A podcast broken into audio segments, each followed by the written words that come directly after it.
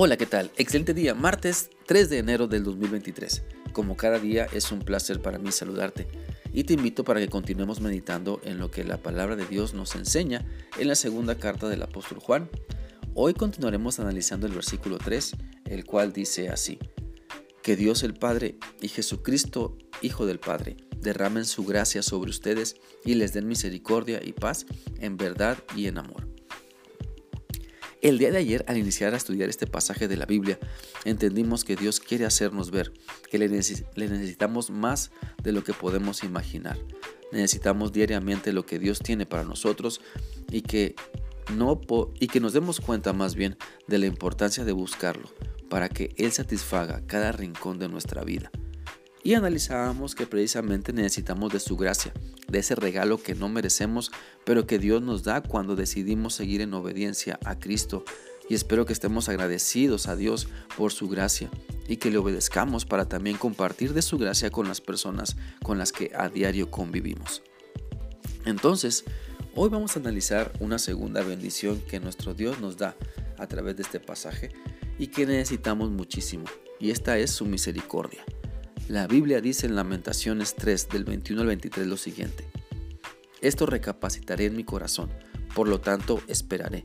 Por la misericordia de Jehová no hemos sido consumidos, porque nunca decayeron sus misericordias, nuevas son cada mañana. Grande es tu fidelidad. El término misericordia nos indica que el corazón de Dios se compadece de nuestra miseria, de nuestra necesidad. Nos ve tan frágiles y necesitados que hace algo para rescatarnos y ponernos a salvo.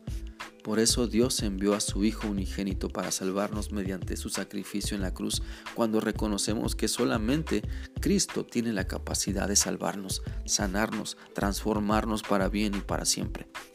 Necesitamos la misericordia de Dios porque nuestra condición de pecado está siempre en nosotros y con ella batallamos. Y sin la ayuda de Dios no podríamos librarnos del mal. Sin la ayuda de Dios no podríamos dejar de estar perdidos. Por eso la misericordia de Dios nos ayuda a que nos tomemos de su mano. Por su misericordia Dios extiende hacia nosotros su gracia, su amor, su fidelidad, para confortarnos, para alentarnos y capacitarnos para seguir adelante. No es en nuestros perdón, no en nuestros malos caminos, sino en la voluntad de Dios, no por nuestras fuerzas, sino fortalecidos en Cristo, no de acuerdo a nuestros sentidos, sino siguiendo la guía del Espíritu Santo. La Biblia dice en el Salmo 25, 16 lo siguiente, mírame y ten misericordia de mí, porque estoy solo y afligido. ¿Sabes? En nuestros momentos donde nuestras emociones nublan nuestro entendimiento, podemos gozar de la misericordia de Dios que nos hace ver que no estamos solos, que Dios está siempre con nosotros y que Él envía a otras personas para que nos recuerden su gracia, su, su, gracia, su gran amor y su eterna fidelidad.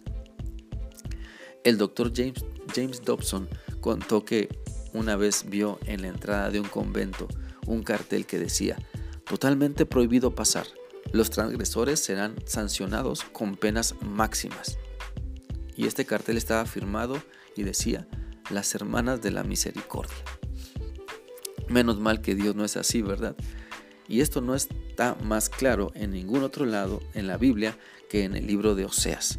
Mira, ahí en Oseas el Señor nos dejó el modelo de su misericordia con relación al reincidente pueblo de Israel que dejaba de buscar a Dios.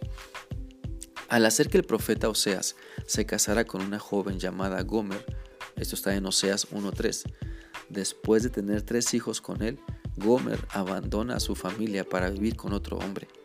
Para empeorar aún más las cosas, cuando ella estaba trabajando como prostituta, Dios le dijo a Oseas, ve y ama a una mujer amada de su compañero y adúltera.